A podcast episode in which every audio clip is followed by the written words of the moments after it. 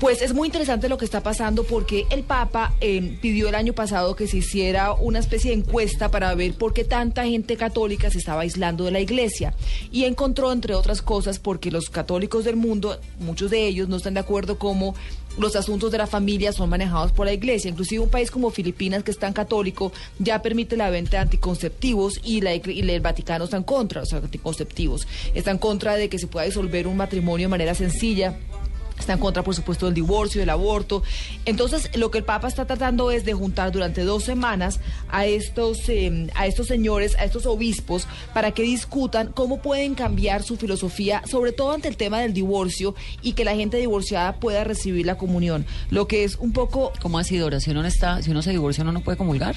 Yo no sabía, pero aprendí eso hoy. Si uno se divorcia, no puede No se comulgar. divorcia, no puede comulgar. Entonces, y comulgar. también hacer que la. ¿Usted está divorciada? Claro, yo me casé con argentino y me divorcié legalmente divorciada. Lo que no estoy es Pero legalmente se casó, casada. por la, se casó por la iglesia. Sí.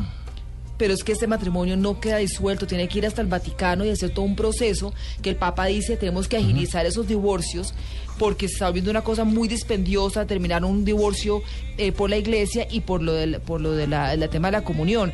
De este sínodo de la familia van a salir algunas eh, revelaciones y algunas eh, noticias revolucionarias, si se quiere, por parte de la iglesia, porque el Papa dice la iglesia tiene que estar en constante movimiento y estar a la altura con la historia. Lo que es un poco complejo, en mi opinión, es que este sínodo está compuesto por 263 señores célibes. ¿Célibes? Sí. Célibes. ujú. Entonces es muy difícil que hablen de divorcio, de familia, de aborto, de anticonceptivos. Porque no tienen ni idea lo que es el matrimonio, ni la familia, ni el aborto, ni el anticonceptivo. Unos hombres célibes que en realidad esa experiencia no la tienen. Eso lo resolvieron invitando a algunas familias, a algunos de los debates, y estas familias van a poder opinar. Pero en principio las decisiones las toman esos 263 señores y el Papa. Pero solo para redondear el tema del divorcio, es que cuando usted se casa por lo católico, eh, adquiere ese vínculo sacramental y ese contacto directo con Dios. Entonces lo que dice la Iglesia y el derecho canónico es que los matrimonios católicos no se disuelven, se anulan. Hasta que la muerte nos separe. Exactamente, entonces se, se, se,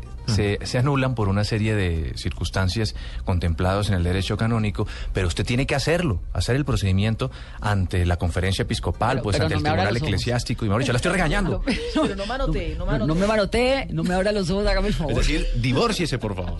Porque Hágalo ya. supuestamente el matrimonio Para que pueda comulgar. es una ley proclamada directamente por Jesucristo Exacto. y confirmada por la iglesia. El matrimonio solo se puede disolver. Disolver. por la muerte.